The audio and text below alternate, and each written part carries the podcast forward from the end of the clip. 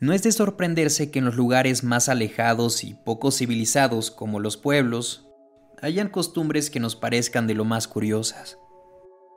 Eso es lo que a muchos nos gusta de estos lugares.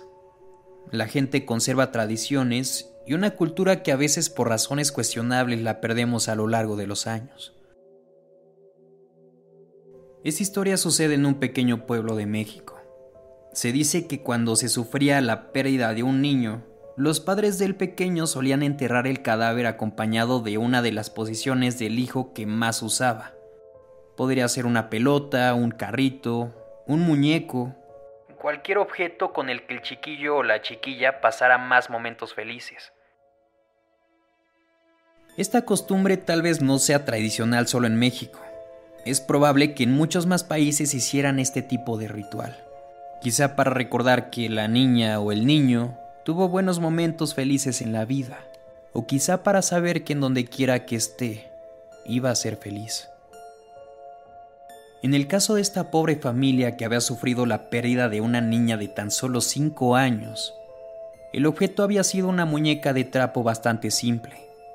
El padre la colocó justo al lado de su cuerpo y procedieron con el entierro. Unos días después, inesperada y sorpresivamente, la muñeca que habían enterrado en el ataúd de la niña apareció nada más y nada menos que en la habitación de la pequeña difunta. Tenía tierra y se veía un poco más descuidada de lo que recordaban. Esto fue combustible para pensar que les estaban jugando una broma de muy mal gusto, porque encima de todo Imaginen que su madre la encontró en una mecedora blanca donde la niña solía sentar esta muñeca y jugar con ella. Sucede que el padre pensaba que esta era una réplica, pero no iba a estar 100% seguro si no iba a revisar a la tumba de la niña. Cuando llegó con su esposa llorando y exhumaron el cuerpo de la pequeña, al abrir el ataúd se dieron cuenta de que la muñeca no estaba ahí. Esto quería decir que la muñeca que apareció en la habitación era la misma que habían enterrado con la niña. Era la original. Decidieron depositarla nuevamente al lado del cuerpo de esta pequeña que ya estaba más pútrido y pálido.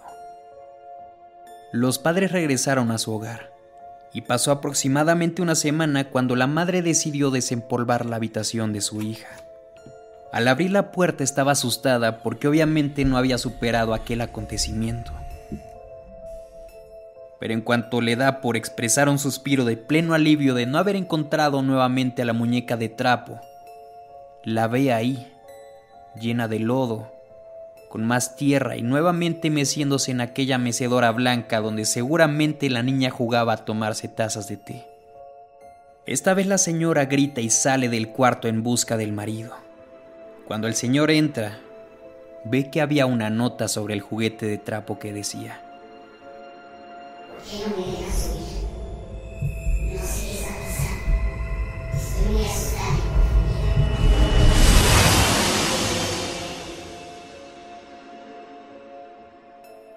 El hecho de que el padre, en lugar de enfurecerse pensando que alguien seguía haciendo una broma bastante cruel, derramara unas lágrimas que cayeron al suelo, fue que aquella carta estaba escrita con el mismo puño y la letra de su difunta hija.